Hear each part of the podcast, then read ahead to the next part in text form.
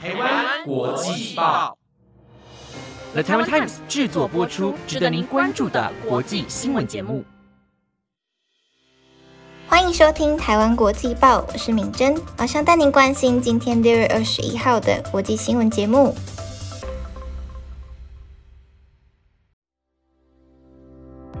各位听众朋友们，晚安！马上带您关心今天的新闻重点，包括。探索铁达尼号潜水器失联两天，水下侦测到砰砰声。洪都拉斯女子监狱暴动，至少四十一死。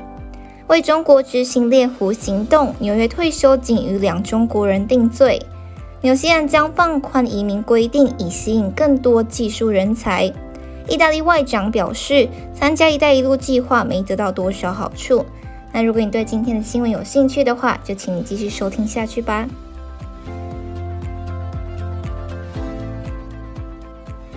首先，第一则新闻带您关心的是，铁达尼号潜水器失联两天，水下侦测到砰砰声。一具载有无人的潜水器原本要在北大西洋探索铁达尼号沉船，但已失联两天，舱内氧气可能很快会耗尽。媒体报道，救援人员今天在水下侦测到砰砰的声音。法新社报道，美国海岸防卫队证实了在搜索潜水器的行动中侦测到了水下声音。根据《滚石》杂志的消息，一封寄给美国国土安全部官员的内部电子邮件中提到，一架参与搜索行动的加拿大 P 八巡逻机在这个区域每三十分钟就听到砰砰声，四小时后部署了更多声呐，仍然听得到砰砰声。在加拿大巡逻机探测到声音后，搜索行动因此转移阵地。目前尚无发现任何的行踪，但行动仍在继续。这项救援行动分秒必争，因为即使在最好的情况下，这具潜水器内部的氧气也将于二十二日上午耗尽。美国有线电视新闻网页引述美国政府内部备忘录提到，有声呐侦测到砰砰声，但这份文件没有说明是今天何时侦测到的声音，持续时间多长或可能的声音来源。接下来下一则新闻带您关心的是，洪都拉斯女子监狱暴动，至少四十一死。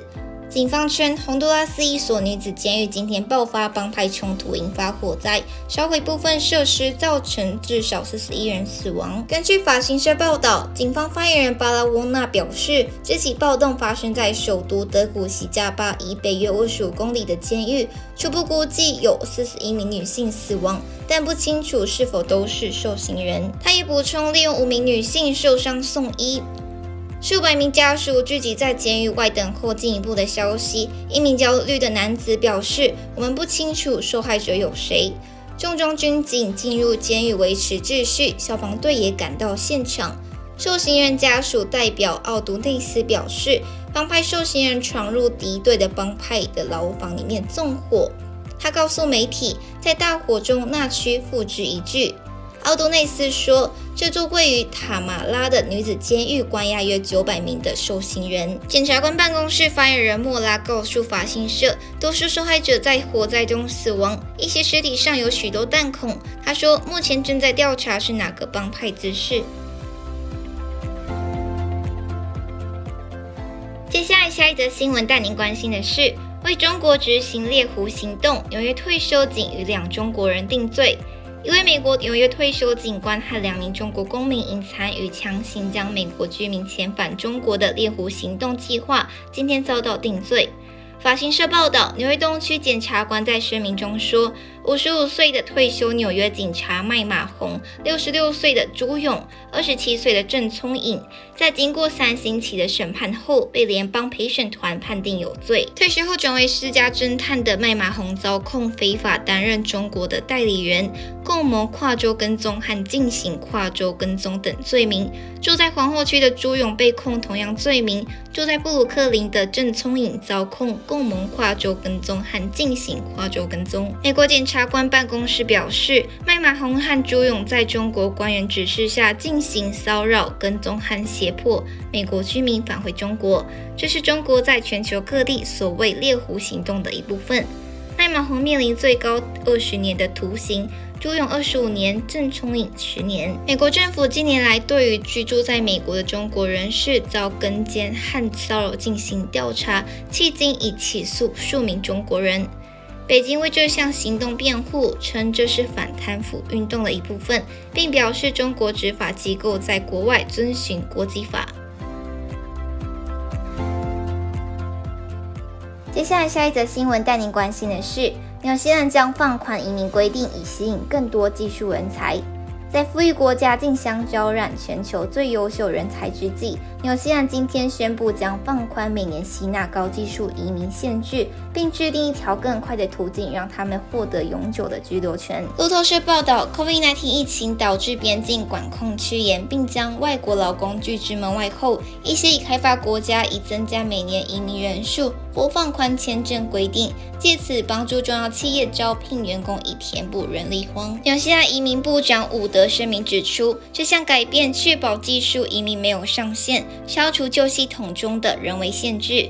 他表示，在全球缺工的影响下，我们知道许多产业都在招募劳工。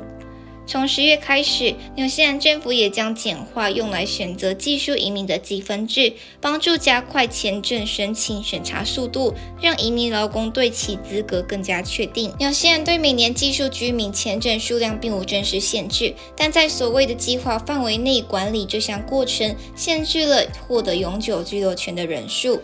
伍德表示，政府从企业那里得知，确保技术移民及家人能在纽西兰获得居留权，将成为吸引技术劳工的一大优势。